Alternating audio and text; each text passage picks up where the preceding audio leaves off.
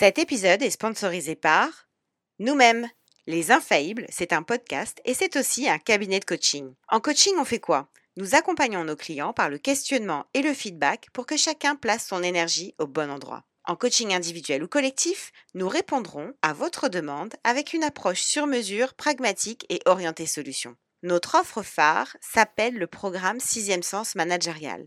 C'est un accompagnement unique en son genre, dédié à votre équipe de managers. Si vous rêvez d'un collectif de managers alignés, solidaires, courageux et légitimes, et oui, rien que ça, n'attendez plus et contactez-nous sur LinkedIn.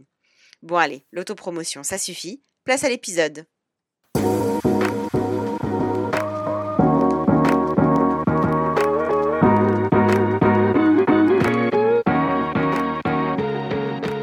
Bienvenue dans Les Infaillibles, le podcast des managers qui se racontent avec authenticité. Nous sommes Sandy Melamed et Estelle Zakarian. Anciennes managers dans la tech et le conseil et aujourd'hui coach en entreprise, nous nous sommes fixés pour mission de résoudre un problème majeur. Que les managers puissent être authentiques et arrêtent enfin d'endosser un costume qui est tout sauf confortable pour eux comme pour leurs équipes. Si comme nous vous pensez que manager est un job à part entière qui n'est pas toujours évident, ce podcast est fait pour vous. Être manager nécessite de se connaître et parfois de vivre des situations qui bousculent. C'est donc pour vous aider à y voir plus clair, mais aussi pour vous sentir moins seul, que dans chaque épisode, un manager vient partager sans langue de bois son expérience du management et ses conseils pratiques pour vous inspirer dans votre quotidien. Si vous aimez l'épisode qui va suivre, partagez-le et mettez-nous 5 étoiles sur Apple Podcast. Vous pouvez aussi nous ajouter dans vos favoris Deezer ou Spotify afin de faire connaître notre émission en lui permettant de remonter dans les classements. C'est un moyen simple et rapide de contribuer à notre mission. En attendant, installez-vous confortablement et c'est parti pour le témoignage du jour. Bonne écoute Pour ouvrir la saison 2 des Infaillibles, nous avons le plaisir de recevoir Vanessa Portois, directrice corporate marketing et communication chez Platform.sh au moment de l'enregistrement de l'épisode. Vanessa a une vingtaine d'années d'expérience en marketing et communication dans la tech B2B. Elle a travaillé en agence, à son compte et en entreprise, en Europe et aux États-Unis pendant dix ans. En parallèle, son expérience l'a confortée dans l'idée que l'entreprise a une responsabilité sociale et environnementale vis-à-vis de sa communauté. C'est pourquoi elle a décidé ces dernières années de consacrer son énergie et ses compétences à aider les entreprises œuvrant pour la transition écologique et la décarbonation. Elle a rejoint récemment la Convention des entreprises pour le climat Nouvelle-Aquitaine, pour laquelle elle est en charge de la communauté et des partenariats. Elle est également membre de My Climate Journey, Team for the Planet et Women and Climate. Tout au long de sa carrière, Vanessa a travaillé pour des startups en forte croissance comme Talentsoft ou Platform.sh, dans lesquelles elle a été recrutée entre autres pour structurer des équipes. Ça tombe bien, car c'est ce qui la passionne, les équipes et la croissance.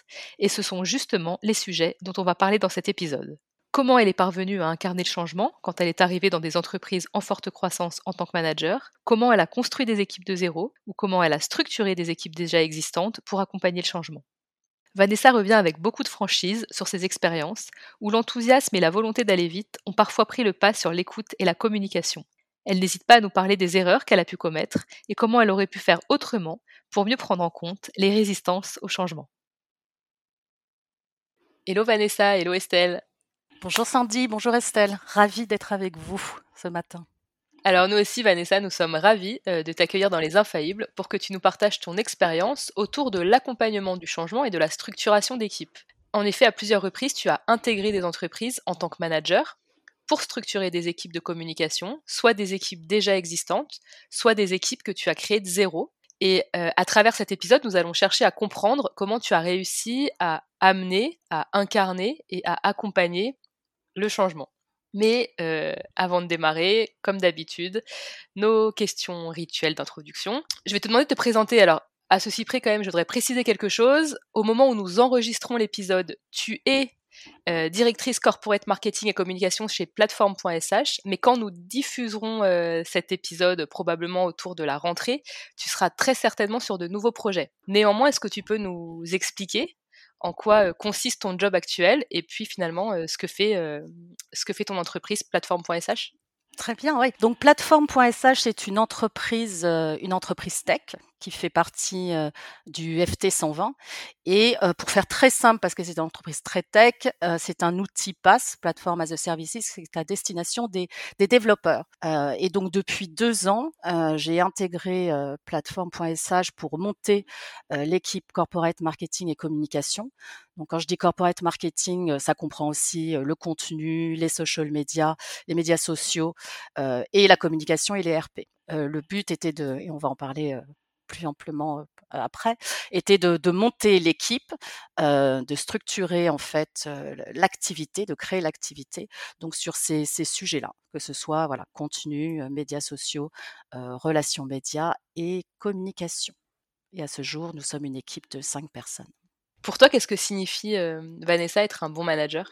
Alors, ce que signifie un bon manager, euh, c'est vrai qu'on parle beaucoup euh, d'écoute, d'empathie, de communication. Donc ça, c'est pour moi euh, une, une, évidence et je suis en phase avec tous ces points. par contre, ce que j'ajouterais, ce que j'ai découvert tout au long de, de mon expérience professionnel. je pense aussi qu'un bon manager est un bon connecteur en fait.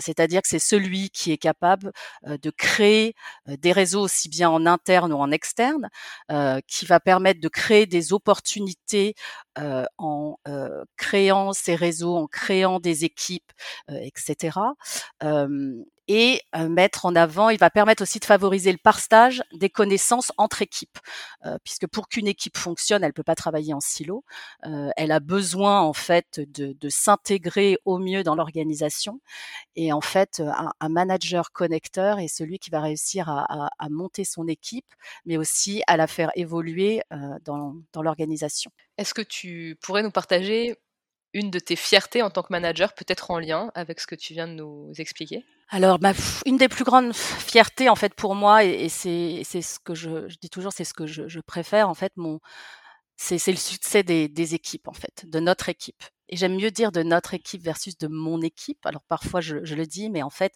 euh, parce que je considère qu'en fait on est euh, une seule et même une seule et même équipe, même si on a besoin quand même d'un leader pour driver euh, pour driver ces, équipes. Donc pour moi le succès c'est ça et en fait j'ai vu des collaborateurs collaboratrices tout au long de ma carrière qui ont euh, évolué, qui se sont trouvés, qui ont réellement euh, euh, trouvé leur place dans l'entreprise, même créé leur propre métier.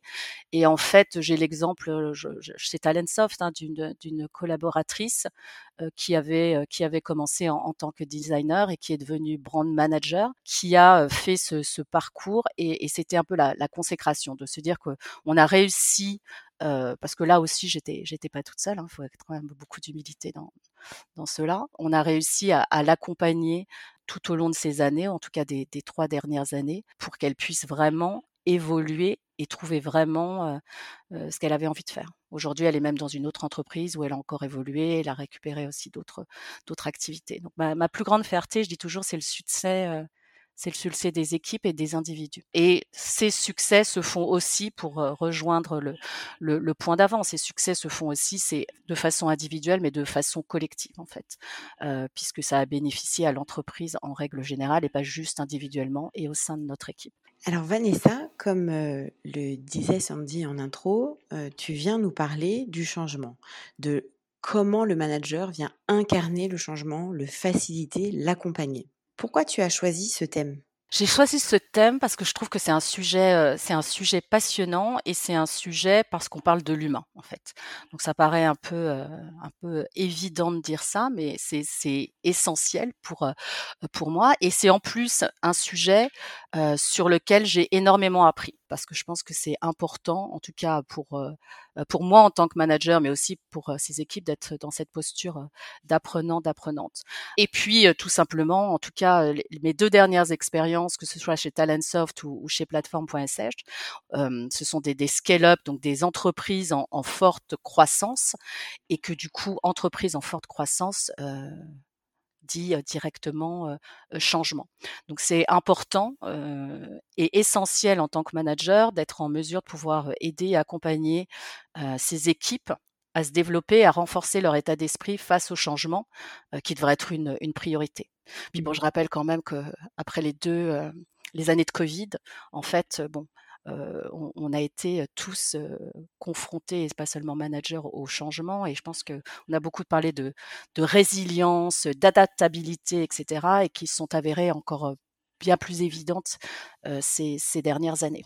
Mmh Alors, tu vois, tu nous parles du fait que justement, là, des deux dernières expériences, tu étais dans des entreprises à forte croissance dans l'univers de la tech. Donc, on parle de scale-up dans ce dans ce secteur et justement, en parlant d'une autre scale-up, dans l'épisode 17 de notre podcast, on avait reçu, Ziad Nakad, qui fait partie de Content Square, qui est directeur chez Content Square et qui est aussi une une autre belle scale-up française.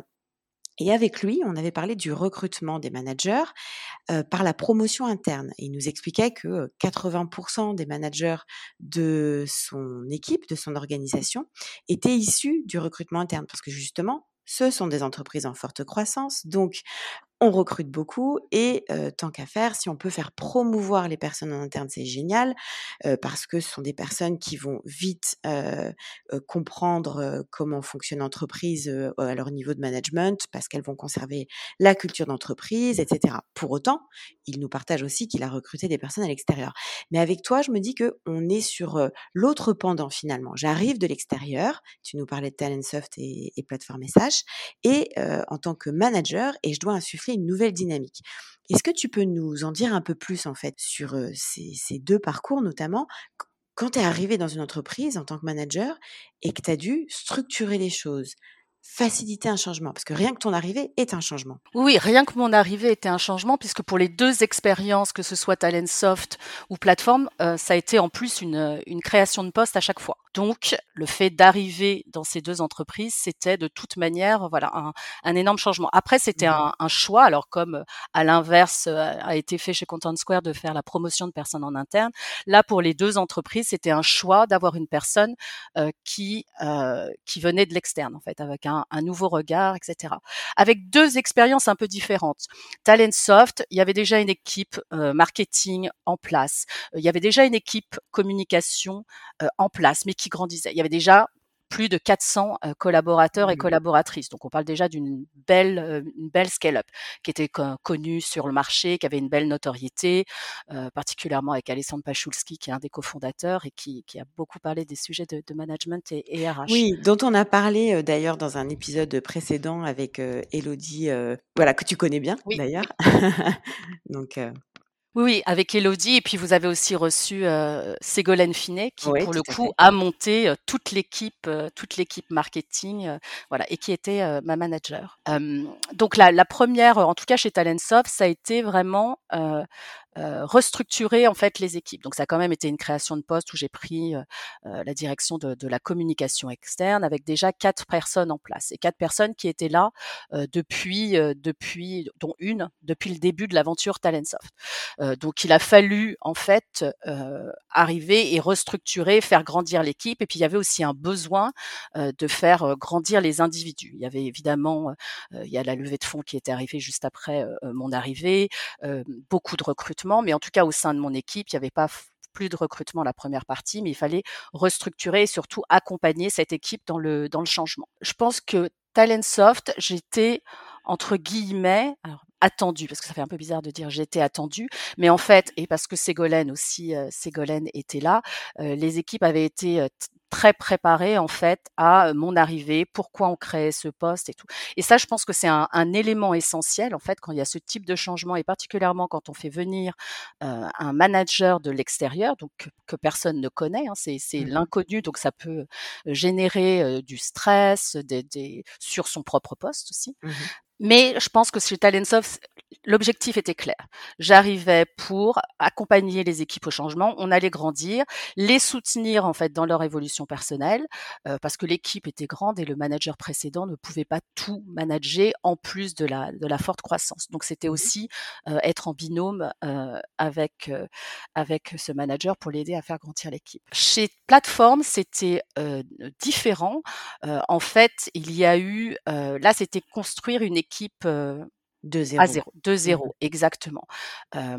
et construire une équipe de zéro veut dire aussi un, grand travail de, communication et d'éducation sur que signifie ce métier en fait. Mmh. Donc je pense qu'il y avait déjà certaines personnes qui faisaient des petits bouts et je le dis pas dans le sens critique, hein, c'est normal en fait quand on monte une, une, une start-up, on part avec des généralistes et plus on grandit, on a besoin de, de, de spécialistes. Euh, donc je pense que là la différence c'est que c'était un nouveau métier pour beaucoup de gens en fait. Mmh euh, donc il a fallu, il y a eu un gros travail euh, d'éducation, de communication sur ce qu'il y avait à mettre en place. Et puis le, et c'est beaucoup plus long. Alors chacun a ses, ses, ses, défauts, ses, avantages et ses inconvénients plutôt. mais c'est clair qu'avec beaucoup d'humilité, je dis toujours monter une équipe de zéro, c'est c'est costaud. voilà. Et, euh, et, on en reparlera un peu plus tard sur effectivement la façon dont j'ai abordé les choses que je referais, etc. Je pense que j'avais probablement un petit peu un, un, côté euh, naïf sur le fait de voilà, mais c'est ce qui me passionnait aussi. Mmh bah alors justement, quand, quand tu arrives en fait comme ça dans un dans une mmh. nouvelle boîte, un nouveau job pour prendre un poste de manager. Euh, et notamment là dans la dernière organisation où tu dois créer une équipe de zéro. Mmh. C'est quoi ton intention, ton état d'esprit à ce moment-là? En fait, je suis je sais même pas comment je peux dire autrement, je suis super contente en fait. Je suis, je suis vraiment euh, très contente du challenge. Je me dis, euh, et pour l'avoir fait, mais c'est là après, on en reparlera plus tard un peu, euh, où il a fallu un peu rediriger en fait la façon dont je l'ai fait. Mais j'étais très contente. Je me suis dit bon ben voilà, chez Talentsoft, je suis arrivée. J'avais passé dix ans aux États-Unis quand je suis retournée, en, je suis revenue en France il y a cinq ans, et donc quand je suis arrivée chez Talentsoft, j'avais passé ces dix ans aux États-Unis. Je suis arrivée, j'ai monté l'équipe, je suis arrivée avec plein de pêche, etc. Là, on me propose un autre challenge qui est encore un niveau au-dessus, où on me dit bon ben là, il y a toute une équipe à construire. Donc, en fait, c'est ce qui m'a plu. C'était là le, deal. Je, le prends, j'ai envie de le faire parce que j'avais aussi découvert chez Talentsoft, c'est ce qui me plaisait en fait, restructurer, monter des équipes, etc. Euh, donc là, je me suis dit, on passe à un autre niveau de challenge. Donc je suis arrivée avec la pêche, avec euh, plein d'ambition, avec une vision très claire. Alors peut-être une vision, on en reparlera, peut-être une vision euh, je vais pas dire trop clair, mais disons qu'en fait, il aurait fallu parfois que je sois un peu plus flexible. Je me suis dit, bon, ben voilà, j'ai ce challenge, je sais exactement comment je vais le faire, je sais exactement où je veux aller. Euh, et donc, je suis même pas sûre que, voilà, euh, on, parlait des peurs, etc. Je pense pas que j'ai eu, eu, peur. Mmh euh, de toute façon, je pars du principe, en fait, si on a trop peur, on n'avance pas. Voilà. Moi, je dis mmh toujours, je préfère en fait me, me, me tromper, me planter. Euh, c'est pas grave, je me relève, on recommence. Bon, après, pour être, je donne toujours l'exemple, cet exemple-là. Hein. Je vais pas dire, je vais traverser l'autoroute et en me disant, je vais essayer, je vais voir comment on va faire, si ça va fonctionner. Quand je dis en fait que c'est, faut pas avoir peur de se tromper, on fait aussi intelligemment en mesurant quand même un peu euh, les risques en fait. C'est pas à l'aveuglette. Euh. Donc je suis arrivée, non non, je suis arrivée très positive. Je suis arrivée très fière aussi pour être transparente qu'on m'ait euh, qu'on m'ait donné ce challenge parce que c'était aussi une création de poste suite à une, à une discussion avec Fred Play qui est qui est le CEO et qui m'a aussi donné cette chance de me dire bah en fait je te donne les clés, tu montes cette équipe de zéro. Mmh Donc là, ce que j'entends, tu as un état d'esprit hyper positif, tu es très contente. c'est un challenge qui est d'un niveau supérieur à celui d'avant. Donc, en fait, tu es fière, tu es contente et tu as envie d'y aller. quoi. Donc, pas de peur spécifique.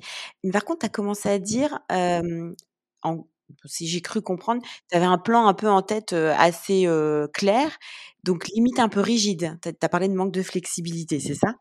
Ouais, ouais, limite, enfin, avec du recul, sur le moment, je me suis pas, avec du recul, probablement un peu, probablement un peu rigide. En fait, je pense que j'aurais dû anticiper un peu plus. parce que bon, quand on parle de d'incarner, d'accompagner le changement, etc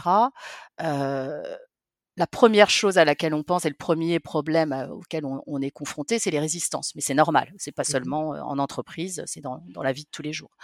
et je pense qu'en fait, j'ai été un peu euh, naïve sur ce côté où en fait j'aurais dû anticiper un peu plus les résistances.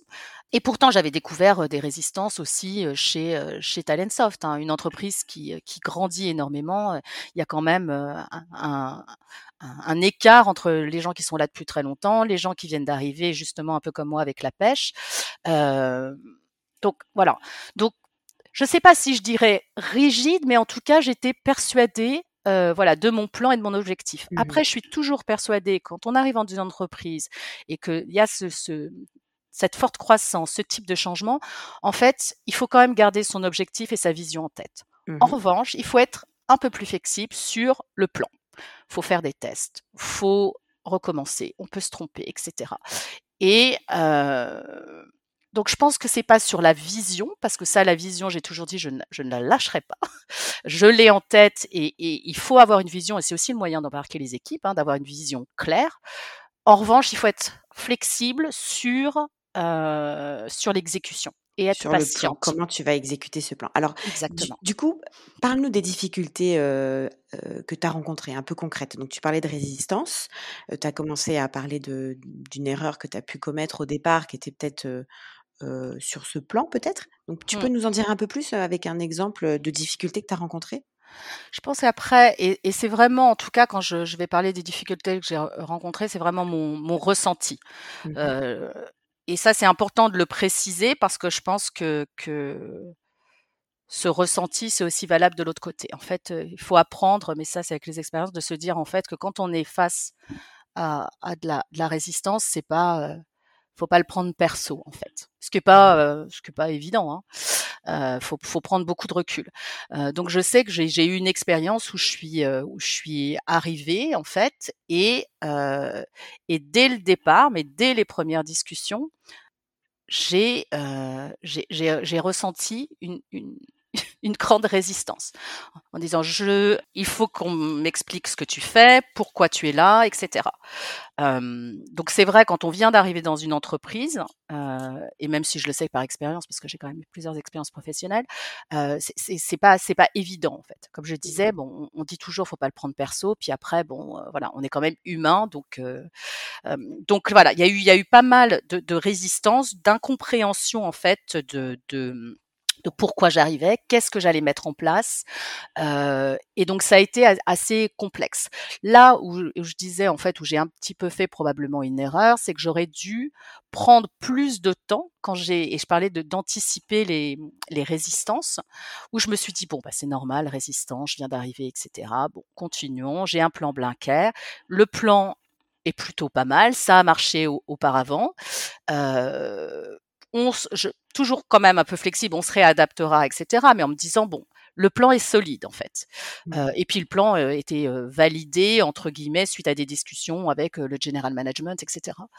Euh, mais là où, où j'ai j'ai fait un peu cette, cette erreur, c'est de se dire effectivement j'aurais dû prendre plus de temps avec ces personnes-là pour mieux comprendre en fait, euh, mieux comprendre leur résistance.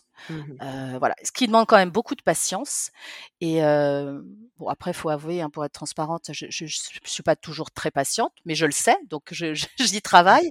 Voilà. Et puis en plus, travaillant dans des dans des dans des entreprises à forte croissance, en fait, euh, c'est un peu aussi la déformation. En fait, tout va vite, tout va, c'est beaucoup, c'est, enfin, voilà. Donc c'est un peu le- Mhm. la façon de travailler qui est aussi comme ça, mais que j'apprécie en fait. Euh, mais je pense qu'effectivement, ces exemples où j'ai eu pas mal de, de, de réticences et qui ont été clairs en fait, euh, je pense que j'aurais dû me poser plus longuement. Euh, je l'ai fait, mais je pense pas assez longuement. Mhm. Après, dans l'absolu, est-ce que ça aurait fonctionné ou pas? Je ne sais pas, euh, parce qu'après, enfin, c'est une relation humaine. Donc, il faut que de toute façon, euh, tout le monde, euh, un moment aussi, y mette du sien et se retrouve et se retrouve dans, dans ce changement en fait. Voilà. Mhm. Et ça, c'est très perso. là, ce que j'entends, donc la, le- la difficulté de départ que tu as rencontrée, c'est des personnes qui finalement t'ont questionné sur pourquoi tu es là, Exactement. donc qui ont exprimé peut-être une peur, j'ai envie de dire, Mmh. hypothèse de ma part, mais en tout cas, toi, tu as ressenti ça comme de la résistance. Et euh, ce que tu conseilles là, finalement, c'est euh, malgré le fait qu'on peut ne pas être euh, patient ou patiente, qu'on a un plan qui est assez clair, on sait que ça va fonctionner, que Mmh. l'organisation va vite et que c'est ce qu'on attend de toi, en fait, hein, Mmh. de mettre vite en place des choses, Exactement. il faut quand même prendre ce temps d'écouter, de dialoguer avec ces personnes qui ont peut-être besoin de plus de contexte et plus d'éléments pour, euh, pour euh, bah, se délester un peu de leurs craintes, quoi. Totalement. Et, et je rebondis là sur ce que tu disais. Effectivement, je pense que je l'ai vu comme résistance, et ce qui était, mais en fait, le problème de fond, et c'est pour ça que je disais, faut pas le prendre perso, même si ça paraît plus facile à le dire, c'est qu'en fait, derrière, c'est qu'il y a des, des peurs qui sont pas forcément contrôlables de la de la part de, de ces personnes et ce qui est légitime hein, euh, des, des, peurs de, de, de, contrôle enfin de perte de contrôle pardon euh, des peurs de se dire en fait quel va être mon futur dans cette nouvelle organisation euh, des peurs parce qu'en fait on ne me connaît pas donc voilà, donc et, et, ce qui est légitime, hein, voilà. et ce que je comprends aussi, parce que je pense que j'ai déjà été dans des situations aussi où, j'ai résisté, donc je peux le comprendre aussi.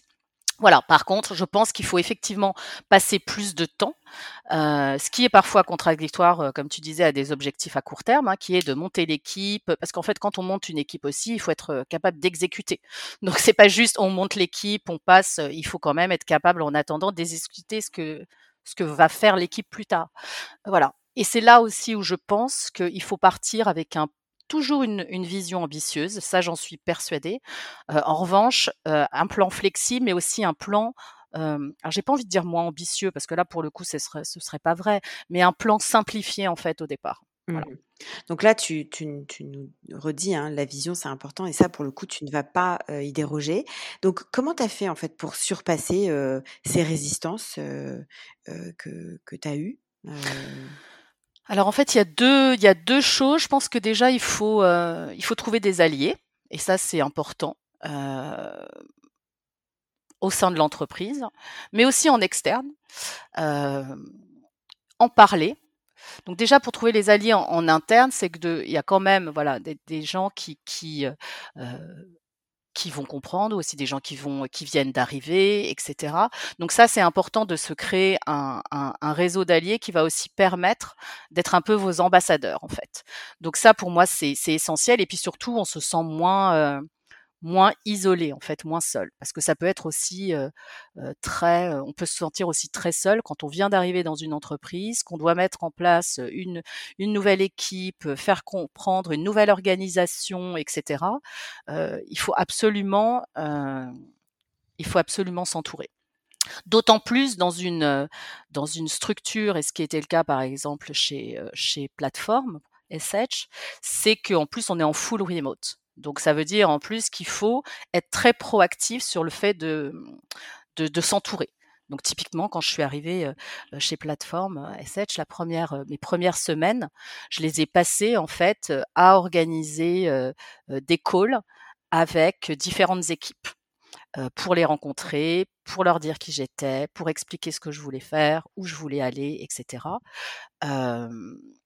et ça, ça a été, ça a aussi énormément changé. Et je pense qu'il faut pas attendre en fait qu'on le fasse pour vous.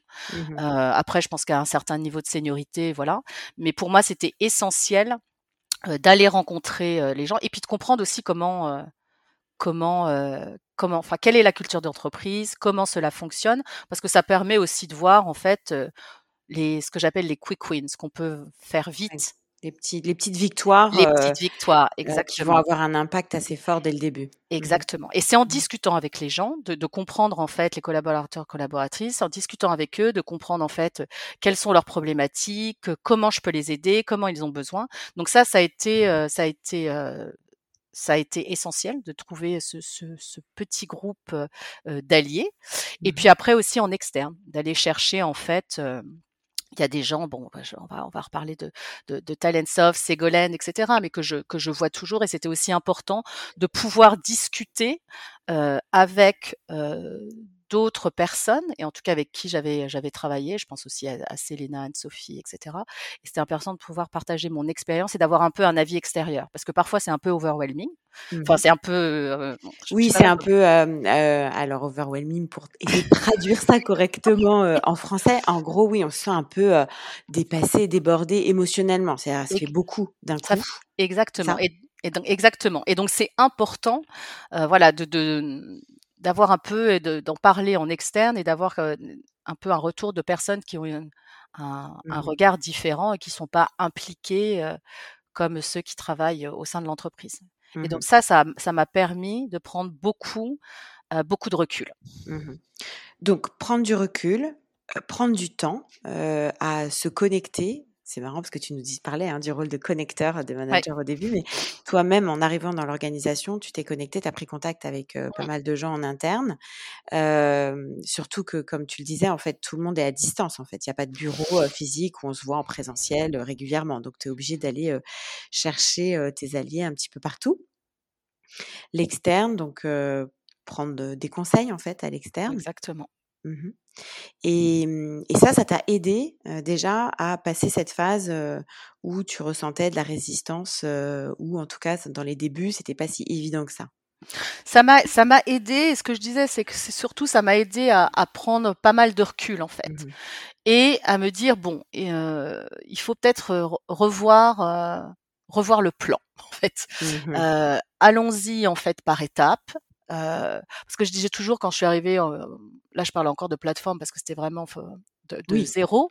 mais quand je suis arrivée, euh, je dis toujours bon bah j'ai dû, euh, j'ai pas eu d'équipe, j'ai pas monté. Je vais pas dire que j'ai pas eu, j'ai pas monté. L'équipe était pas montée au bout de au bout de cinq mois, donc j'ai dû tout faire. Et puis en fait avec du recul, j'ai dit non, j'ai pas tout fait en fait. j'ai mmh j'ai fait justement non pas tout, mais j'ai choisi j'ai choisi des priorités. Donc je pense que c'est encore plus important aussi de d'avoir un plan simple et mmh de mettre de mettre des priorités en fait. Mmh alors justement, comment tu fais? Parce que en fait, ce que je comprends, c'est que on te donne les clés, on te dit, je, tu dois créer l'équipe, donc tu dois embaucher. Donc mmh. c'est vrai qu'en général, on se met une pression forte pour vite recruter, parce qu'on se dit c'est ce qui est attendu de nous. et puis finalement, là, comme tu viens de le dire, tu as mis cinq mois en fin de compte mmh. avant de recruter. Donc, il a fallu que toi, tu sois très dans l'opérationnel. Et comment t'arrivais à faire et ce court terme de l'opérationnel et en même temps penser au recrutement? Enfin, c'était qu'est-ce qu'il y avait dans ton plan que tu as changé finalement pour le simplifier? Qu'est-ce qu'il y avait dans mon plan que j'ai changé? En fait, je pense que c'est là où je me suis dit au départ, je vais tout faire. Mmh. Donc, je vais, j'ai cette vision, j'ai le plan, je vais réussir à embaucher rapidement. Euh, surtout qu'en plus avec des expériences, je me suis dit je sais exactement quel type de profil, euh, quel type de profil j'ai besoin, et pas seulement profil, je parle pas de de, de, skills et aussi je sais quel profil euh, parce que je dis toujours on n'embauche pas en fait des gens qui ont exactement les skills. On en a besoin et quand on crée une équipe de zéro il faut on prend pas quelqu'un qui n'a jamais eu d'expérience parce que là ça c'est plus complexe. Euh, mais c'est aussi moi je me dis toujours il faut laisser une marge de, développement. Donc en fait, on embauche quelqu'un qui va aussi grandir avec l'entreprise en fait et qui va apprendre et du coup qui restera plus longtemps. Versus si on l'embauche juste pour des missions précises, bon, bah, ça ça, ça, moi je pense que ça dure pas très longtemps. Donc en fait, je m'étais dit je vais tout faire et puis en fait, il y a un moment, je pense qu'il y a eu un, lâcher prise, mais qui a été aussi bénéfique en me disant ce n'est pas grave, je ne pourrai pas tout faire. Et ça ira. En revanche, il faut l'expliquer. voilà. parce que je pense que quand on arrive et comme moi en disant bon ben voilà j'ai une vision bien claire voilà ce qu'on va mettre en place voilà le plan etc et qu'il y a un shift du, il y a un changement du plan il faut il faut le communiquer. Et ça je pense que c'est un des points le, les, un des points les mmh plus importants en fait de, du changement. C'est qu'en fait ce plan va changer et mmh c'est une évidence. Mmh il faut communiquer tout au long du changement. Mmh parce que parce que sinon ça génère des, incompréhensions, des frustrations, etc. Il faut surcommuniquer, même sur les petits changements du plan que l'on met en place. Mmh Donc je pense qu'au bout d'un moment, j'ai lâché prise en me disant bon ben Vanessa, en fait, non, c'est pas vrai, tu ne pourras pas tout faire. Mmh Et je dis toujours, moi, j'aime garder un pied dans l'opérationnel. Donc, le fait d'avoir quand même fait, en tout cas au début, beaucoup plus d'opérationnel qu'aujourd'hui, moi, ça me pose aucun problème parce que je pars du principe que si on n'a plus de, visibilité sur l'opérationnel et si on ne sait pas être enfin, être sur le terrain, etc. On perd pied avec ses équipes. On, enfin, c'est compliqué. Par contre, bon, on peut pas être excellent partout et on peut pas être bon partout, mais il faut quand même garder un, pied dans l'opérationnel. donc ça a été, donc j'ai là où le plan a changé, c'est que j'ai revu mes priorités en fait. Donc mmh il y a un moment, je me suis dit effectivement, la priorité, c'est vraiment de recruter l'équipe. Et puis, de toute façon, c'est la raison pour laquelle j'ai été embauchée. et puis, certains projets seront pour l'instant, voilà, pour mmh l'instant mis de côté, et c'est pas grave. Mmh je dis toujours en fait, je dis toujours à, nos équipes, à mes équipes, enfin c'est c'est que du marketing en fait. Et en mmh plus, je pense qu'on a le luxe dans nos métiers de pouvoir se dire qu'on a le droit de changer de plan, qu'on a le droit de se planter, etc. Il y a certains métiers, enfin, je pense par exemple aux, médecins, aux chirurgiens, etc. c'est plus délicat. plus délicat. On va pas se dire, «Oh, je vais essayer, on va voir si cette petite. Voilà, donc je pense qu'en plus, on a le luxe dans nos métiers de, de, de se le permettre. Et puis au final, c'est clair, ça va. Donc j'ai remis le, la, priorité sur euh, euh, les équipes. Et en mmh. fait, après, tout a beaucoup mieux, euh, tout a beaucoup mieux roulé. Mmh. Donc, pas vouloir tout faire. Pas vouloir c'est ce que j'entends. être un surhomme ou enfin mmh. une Wonder Woman. Lâcher prise par rapport à ça. Par contre, communiquer auprès de tous sur ces changements, même les plus petits, mmh. pour que finalement tout le monde se sente en quelque sorte en sécurité. Le cap est là, la vision est là, c'est juste le plan qui change et ça va bien se passer. Exactement. C'est ça. Ok. Ok. Et avec le recul, euh, là, donc, tu as compris qu'il fallait que tu lâches prise, tu as mmh. compris qu'il fallait prendre plus de temps, mais est-ce qu'il y aurait d'autres choses que tu ferais différemment? Là, tu nous parlais de plateforme, mais peut-être des choses euh, chez Talentsoft aussi, quand tu as rencontré comme ça des, des difficultés euh, en arrivant sur tes nouveaux jobs?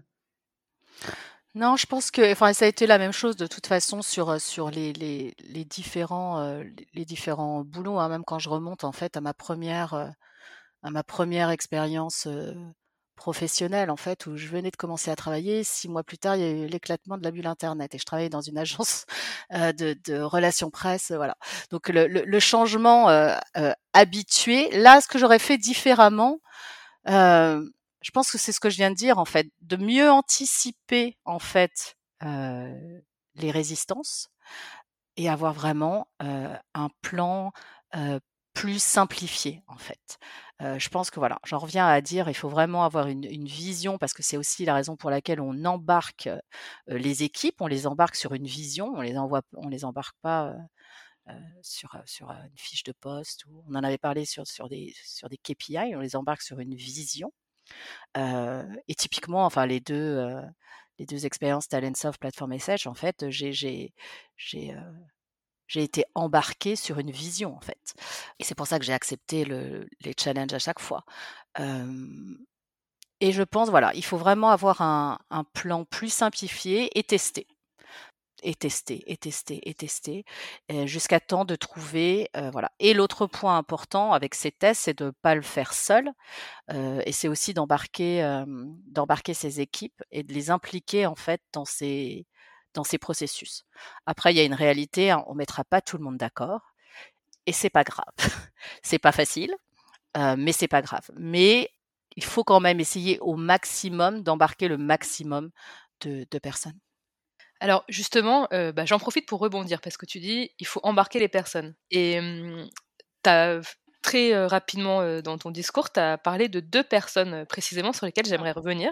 Mmh. Donc une première personne chez Talentsoft. Donc mmh. Talentsoft, on le rappelle, tu es arrivé dans une équipe qui existait déjà et tu nous as parlé de celui qui était là depuis le début Mmh. Donc ma question c'est comment tu embarques celui qui est là depuis le début, donc celui qui a connu euh, voilà la boîte avec 10 euh, personnes, avec une culture d'entreprise très forte. Mmh. Comment tu embarques cette personne-là? Eh bien en fait, euh, comment l'embarquer? En fait pour moi c'était et, je lui avais dit hein, la, première fois qu'on s'est rencontrés, c'est c'était une mine d'or en fait. Donc je crois que j'étais dans une posture vraiment d'humilité où je lui ai dit, en fait, euh, tu es là depuis le début, tu as vu l'entreprise grandir, euh, enfin, puis énormément grandir. Enfin, je pense que quand elle est arrivée, euh, elle va se reconnaître. quand elle est arrivée, je pense qu'il y avait peut-être une vingtaine, enfin, je sais plus, mais elle est vraiment arrivée tout au début. Donc, je lui ai dit, en fait, c'est toi, ma, je crois qu'on en rigolait à la fin. Je disais, tu, es ma, tu es la mémoire en fait, la mémoire de, de Talentsoft. Donc, explique-moi.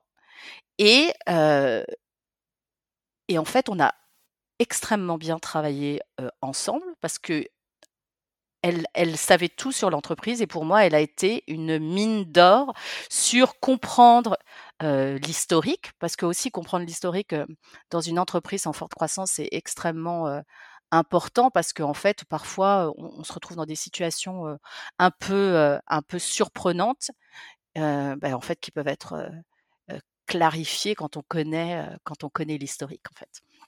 Donc, je, je, je, je savais tout sur sur sur sur l'entreprise et, on était aussi un, bon binôme parce que aussi elle aussi une envie d'évoluer de changer puisqu'il y avait déjà eu plusieurs changements de poste et donc le deal aussi c'était que de l'accompagner en fait euh, dans une nouvelle structure de, l'équipe, dans une et surtout de la partie pour son développement en fait personnel en fait, de clarifier avec elle ce qu'elle voulait faire, où elle voulait aller, etc.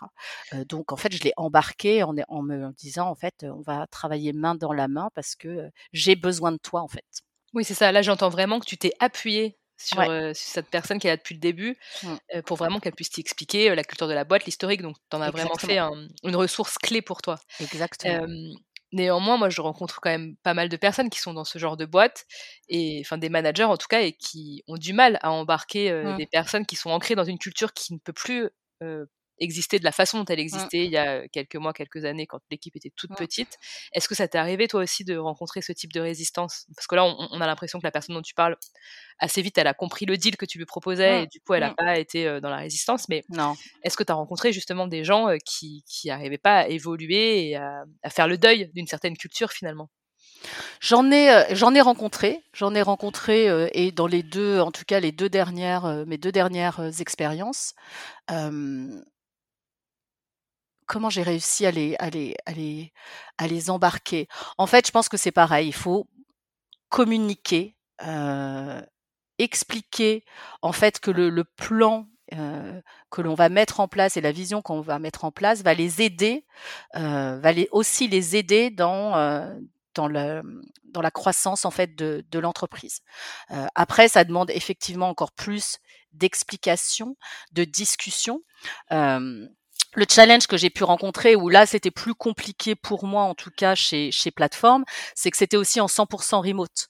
Donc je pense que c'est aussi euh, une façon différente euh, de gérer euh, et d'accompagner le changement quand en fait on, on, on passe moins de temps euh, en physique avec euh, avec les collaborateurs collaboratrices. Donc là c'était c'était je pense avait cet élément qui en tout cas pour moi était quand même plus complexe en fait à, à gérer de se dire à distance, bon, créer des équipes, créer le lien, etc. Ok, ça va. Quand il faut gérer, voilà, résistance, gérer des conflits, à distance, c'est une autre gymnastique en fait. Euh... Comment t'as fait du coup? Est-ce que là, tu as, as, des conseils à donner à nos auditeurs? Alors là, est-ce que j'ai des conseils? Alors je pense que si effectivement c'est possible, après nous on avait des équipes, enfin on a des équipes dans le monde entier, donc on va pas faire, puis pour, pour des raisons de, de, de carbon footprint, on va pas non plus faire des, des allers-retours. Je pense que si c'est possible quand même de, de, de, trouver un moyen de rencontrer au moins ces équipes euh, en présentiel. Euh, si c'est pas possible, je pense qu'il faut passer plus de temps en, en, visio individuelle avec ces personnes-là et que ce soit pas seulement des discussions qui soient euh, à plusieurs personnes en équipe voilà euh, je pense que c'est là où il faut augmenter le nombre de, discussions voilà et avoir des discussions très très transparente et explicite. Je pense que la, la, la, transparence est essentielle voilà, dans ces moments-là où en fait il faut ne pas avoir peur d'avoir des discussions difficiles puis ça fait partie de son rôle de manager. Hein, Oui, je, crois que c'est ce que tu nous avais dit quand on avait préparé l'épisode, c'est-à-dire que, enfin, tu nous expliquais au début hein, que quand une entreprise grandit, bah, tu deviens parfois expert là où tu étais avant généraliste, ce qui convient pas forcément à tout le monde. Mmh. Et du coup, parfois, la solution, c'est effectivement d'accompagner des gens vers la sortie. Quand tu parles de conversations difficiles, c'est ce à quoi tu fais référence? C'est ce, entre autres, à ce quoi je fais référence. effectivement, c'est un bon point, on en avait parlé. Et c'est là, après, où je pense que c'est la décision un peu de chacun, en fait. Et c'est là où je pense que c'est la limite du, du manager. Parce qu'effectivement, euh, voilà, c'est ce que tu viens de dire. Hein. Quand on monte une start-up, euh, on embauche des généralistes, on n'est pas beaucoup, tout le monde fait un peu de tout, etc. On grandit, euh, on a besoin de, de spécialistes. Et c'est là, en fait, où c'est à chaque individu euh, bah, de savoir, en fait, de s'y retrouver. Euh, il y a des gens, moi, que je connais, qui sont partis aussi bien de, de, de, chez Talentsoft que de chez Plateforme en disant, en fait, non, mais là, ça devient une grosse boîte pour moi. je, je repars dans une start-up, en fait. en revanche, au bout d'un moment, donc on peut accompagner et c'est pour ça que je dis accompagner. on peut accompagner effectivement les collaborateurs, les collaborateurs vers entre guillemets, enfin pas entre guillemets, vers la sortie.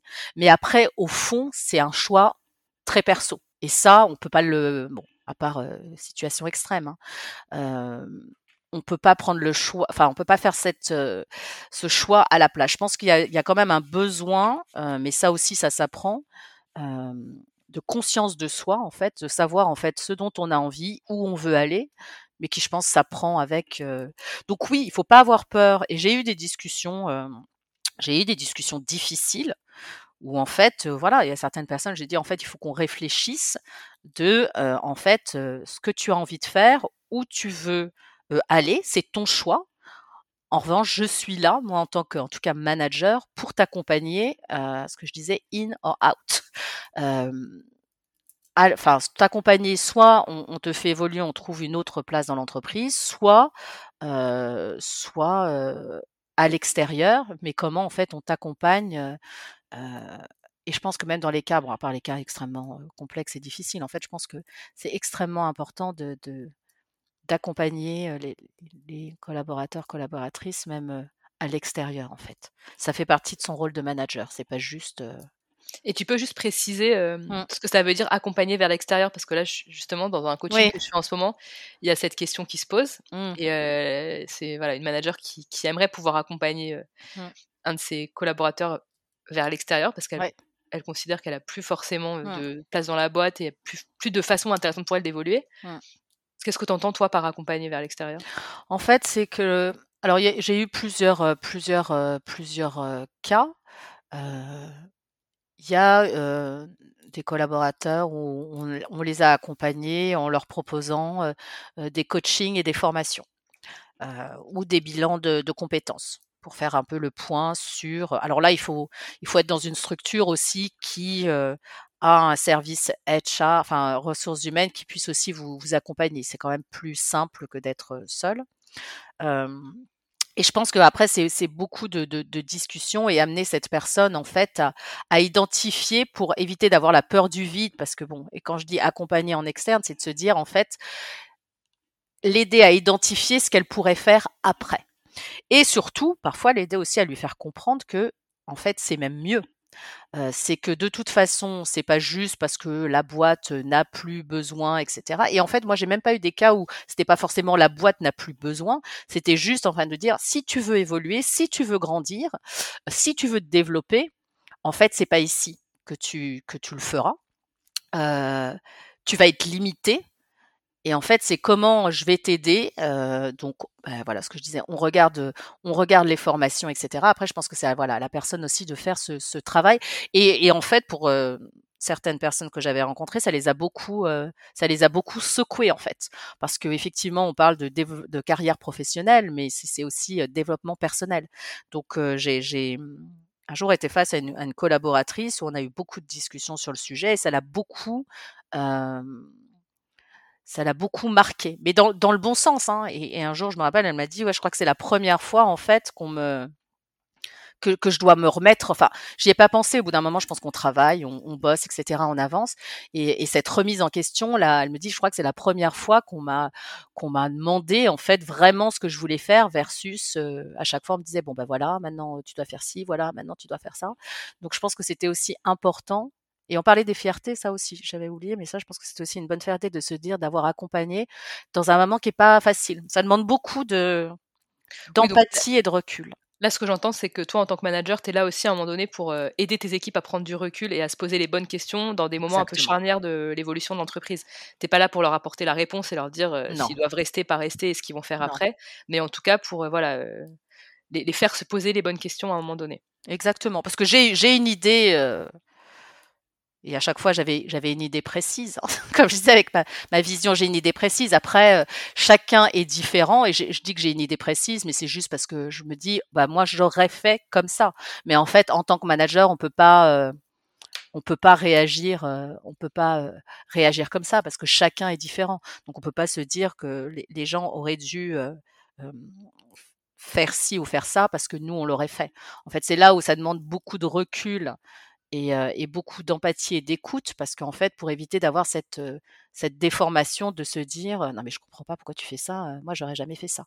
Et en fait, ça c'est la, la, grosse erreur, la grosse erreur qu'on peut, dans laquelle on peut tomber quoi. Du coup, là, dans ce que j'entends, depuis le début de notre échange, c'est que tu as ta vision et ton plan. Tu acceptes de devoir changer un peu ton plan. malgré tout, tu en as un et tu vas faire en sorte d'embarquer les uns et les autres autour de ce plan. Ça me fait penser, je ne sais pas si tu connais cette, cette théorie hein, de ce qu'on appelle la vallée des larmes, qui est les, phases par lesquelles on passe pour un deuil ou pour des phases de changement, où tu as d'abord la colère qui s'invite, la peur, la résistance, et ensuite tu as cette phase d'acceptation progressive et qui amène vers une nouvelle sérénité. Oui, oui, j'en ai. Enfin, c'est exactement de toute façon, et, pour avoir pas mal lu sur le, sujet et, eu des formations chez, en particulier chez Talentsoft, c'est exactement la courbe du deuil en fait avec mmh ce, ce, changement. Donc c'est normal d'avoir toutes ces toutes ces phases et c'est plutôt sain, je dirais, parce que sinon ce serait un peu suspicieux que tout se passe bien, que tout le monde tout le monde dise, oui au changement, tout va très bien, etc. Ce serait, ce serait pas. oui, ce serait bizarre. Ça. Ce serait quand même très bizarre. et je pense que c'est aussi ces phases-là qui permettent aussi d'adhérer à un projet, de se construire en tant qu'équipe. Mmh parce que je pense qu'aussi dans ces phases-là, ce qui est assez important, c'est, puisqu'on parle de, comparaison avec la courbe du deuil, c'est aussi en, tant que manager se montrer aussi vulnérable et de se dire, bon, bah, en fait, on n'a pas toutes les clés même si effectivement on a cette vision, on a ce plan qu'on veut mettre en place, etc., on n'a pas toutes les clés, on peut se tromper. Et je pense qu'il faut le dire. Et quand on se trompe, bah, il faut, il faut en parler, il faut l'admettre. C'est, c'est, c'est pas, c'est pas grave. et ça permet aussi, je pense que toute cette phase permet aussi de, de construire une, une, une culture d'équipe, de renforcer les liens entre les équipes, etc. Euh, parce que quand ça réussit, euh, les liens sont encore plus forts parce que tout le monde est passé, euh, tout le monde est passé par ces différentes étapes. Parce que là, moi, je parle beaucoup de là de, de résistance au changement, etc. Mmh Et ce que je disais à un moment, c'est que Enfin, faut être honnête. Moi, j'ai aussi été de l'autre côté à résister. J'ai résisté. Voilà donc je comprends d'autant plus le, le, fait que ce soit voilà normal, mais je pense que ces étapes sont nécessaires parce qu'elles elles, elles construisent les, les, individus, mais elles construisent le, le collectif aussi. Mmh Donc pour nos auditeurs, si vous voulez retrouver ce sur quoi on vient d'échanger, ce qu'on appelle la vallée des larmes, en fait c'est la courbe du deuil, vous tapez sur votre moteur de recherche préféré ces quelques mots-clés et vous tomberez dessus. donc vous verrez, c'est une courbe qui est en forme de cuvette avec toutes les étapes sur la courbe. mais moi je trouve ça hyper important ce que tu viens de dire par rapport à la vulnérabilité notamment, parce que finalement on arrive, on a envie de... On reprend une équipe, on a envie de la construire à sa façon et il peut y avoir l'image de l'autre côté de quelqu'un d'hyper sûr de soi, qui sait exactement ce qu'elle veut faire et qui du coup parfois peut même imposer sa façon de voir. Donc là, tu nous as expliqué que tu as lâché prise, tu as communiqué, tu as pris du temps. Mais c'est aussi en fait, voilà, montrer sa vulnérabilité, dire bah ouais, je sais pas tout en fait, je ne saurais pas tout faire. en lien avec ça, moi j'avais quand même une question. Toi, tu arrives, tu veux provoquer le changement, ou en tout cas tu l'incarnes, mais comment tu fais quand même pour prendre en compte l'existant, prendre en compte les modes de fonctionnement qui sont en place et la culture en place? Alors c'est ce que je disais, enfin c'est ce que j'ai dit à un moment, je pense que c'est là où j'ai passé beaucoup de temps et je pense que du coup j'ai appris, je l'ai mieux fait chez Plateforme euh, SH que chez, chez Talentsoft en fait, euh, où j'ai passé beaucoup de temps à rencontrer euh, les gens.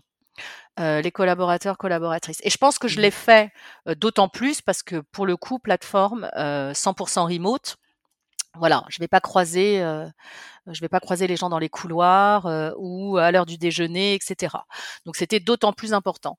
Et, je pense que cette phase est essentielle. Et il faut prendre du temps pour comprendre quelle est la culture, qui fait quoi. Trouver aussi ceux qui vont vous raconter l'histoire, parce que pour moi c'est essentiel en fait. L'histoire d'une boîte, ça va permettre de comprendre, et c'est ce que je disais auparavant, c'est que parfois on se retrouve dans des situations un peu surprenantes, et mais en fait quand on connaît l'historique, quand on a le contexte, ça, paraît évident. Alors parfois, on peut se dire, mais pourquoi? Donc je pense qu'il faut passer beaucoup de temps à, discuter avec différentes personnes et de, différents, de différentes équipes, en fait. Donc typiquement, ce que je disais, j'ai parlé avec, je pense, les, deux premières semaines avec toutes les équipes en fait. et ça, ça a été essentiel pour comprendre. pour comprendre comment ça fonctionne, trouver, mais comme pour Talentsoft, chez Plateforme aussi, trouver des gens qui sont là depuis longtemps et qui vont pouvoir nous expliquer en fait comment ça fonctionne, qui sont les bons interlocuteurs à qui il faut s'adresser pour pouvoir trouver la réponse à telle ou telle question parce que même si on a des outils très performants du style Slack, etc., je pense que ça a aussi ses limites. Ça remplace pas, ça remplace pas une discussion en fait. Voilà. et Slack ne remplace pas aussi une, des discussions dans la, dans la gestion de, des conflits, etc. Donc je pense qu'il faut passer beaucoup de temps en fait à rencontrer et discuter les gens pour pouvoir en fait se faire après au mieux, ce qui n'est pas une image parfaite, mais de se faire au mieux un peu un, un état des lieux de, ok, à ce jour, voici comment est la boîte, voici son historique, de repérer déjà les points améliorés, les quick wins dont je parlais tout à l'heure, les petites victoires en fait, où on se dit bon ben voilà, là il y a, y a un besoin qui est revenu cinq fois au, long de mes discussions. En fait, bon, on va mettre le focus sur ce sur ce point-là. donc ouais, je pense qu'il faut passer et après de se dire voilà, au moins avec ce plan, ben, on le réadapte en se disant bon ben suite aux discussions, je sais en fait où je vais mettre mes priorités mon énergie.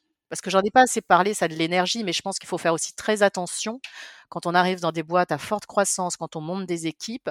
Si en fait on, s'éparpille un peu trop, on va dépenser beaucoup d'énergie et en fait on tiendra pas. Il faut tenir à, long terme en fait. Mmh Alors là, moi, ce que, ce que, le commentaire que j'ai envie de faire à ce que tu me dis, ce à quoi ça me fait penser, c'est ce que ce qu'on rencontre et ce que j'ai vécu d'ailleurs moi-même dans d'autres expériences, mais ce qu'on rencontre avec Sandy parfois en coaching, c'est le manager qui arrive de l'extérieur avec une, une expérience très forte, une culture de boîte dans ses boîtes précédentes très forte, et qui a ce, on va dire, ce, ce, défaut, je sais pas si c'est un défaut, mais en tout cas, qui a cette fâcheuse tendance à toujours répéter mmh. euh, aux personnes à quel point c'était mieux avant dans sa boîte d'avant en termes de culture et qu'il faudrait tout changer. et là, j'ai envie de dire, le pendant de ça, c'est peut-être ce que tu expliques là à l'instant, c'est-à-dire, non, d'abord, on prend le temps d'écouter tout le monde et de comprendre ce qui fonctionne euh, dans dans l'entreprise euh, pour vraiment être au fait de ce qui s'y passe en fait, la culture, les modes de fonctionnement est-ce que tu vois d'autres bonnes pratiques? Ou peut-être là, tu as un point de réaction euh, par rapport aux commentaires que je viens de faire? Oui, j'étais juste en train de me dire, ça c'est un peu, bon, j'ai envie de dire, c'est un peu normal d'avoir un peu cette... Euh, cette tendance. Cette tendance, parce que j'allais dire, il faut pas que je reprends le mot, cette tendance, euh, parce que effectivement, c'est la dernière expérience, surtout si elle s'est bien, oui. si elle s'est bien passée, et qu'on a juste eu envie de changer pour des raisons de voilà de d'évolution de carrière, etc. C'est vrai qu'on a un peu tendance, et je pense qu'il faut faire un peu attention à ça parce que ça mmh peut vite fatiguer les, les anciens. Mmh donc ça, je pense que c'est un point de vigilance, mais je pense que c'est aussi et même, excuse-moi, je te coupe, même par rapport à ton énergie, parce que là tu parlais d'énergie, mais c'est c'est comme tu le dis, c'est ça peut agacer les anciens. Et, et toi, en termes d'énergie, c'est finalement tourner en boucle sur une ancienne expérience et finalement pas voir tout ce que cette nouvelle expérience peut mmh. aussi t'apporter. Enfin, je sais pas, je, je, fais ce commentaire, mais vas-y, je te laisse terminer. Non, non, mais t'as, mais, mais as raison, et c'est ça. Et en plus, euh, et c'est ce que j'ai dit un, un, peu tout au long, c'est que de toute façon, ça se, cette, cette, conduite du changement, enfin accompagner le changement, etc. Ça demande à chaque fois, et c'est pour ça que je disais tout au début, ça me passionne, c'est qu'en fait j'apprends énormément parce qu'en fait compte, c'est à chaque fois différent puisqu'à chaque fois on a des collaborateurs, collaboratrices différentes. Donc en plus la réalité, c'est que de toute manière une expérience, même qui a très bien fonctionné auparavant, ne peut très bien ne pas fonctionner avec la nouvelle culture, avec la nouvelle entreprise, enfin avec les nouveaux collaborateurs, collaboratrices. D'où l'intérêt de vraiment au début discuter, prendre le temps de rencontrer les gens, euh, prendre le temps de les écouter, etc., pour comprendre cette culture, parce que de toute façon, je ne dis pas qu'elle sera moins bien. On peut pas comparer en fait, c'est incomparable. Ce sera de toute façon une euh, expériences différentes parce que ce seront des gens différents, une culture d'entreprise différente, etc. Donc, faut, faut faire attention. Mais, mais je comprends et je pense que tout le monde l'a un peu au début. Être là, oui, moi, quand j'étais, non, non, non, j'ai fait ci, j'ai mmh. fait là. Bon, voilà. euh, et, et ce, qui est, ce qui est normal, il faut juste être vigilant, vigilante sur le fait que, bon, faut, faut, faut qu'au bout de six mois, et encore je dis six mois parce que j'ironise, hein, mais faut pas continuer pendant six mois en fait, voilà, parce que là, euh, voilà. et puis voilà, c'est épuisant. Merci beaucoup Vanessa pour euh, ce partage avec beaucoup d'humilité. Euh, si je puis me permettre une petite synthèse de tout ce que tu nous as partagé.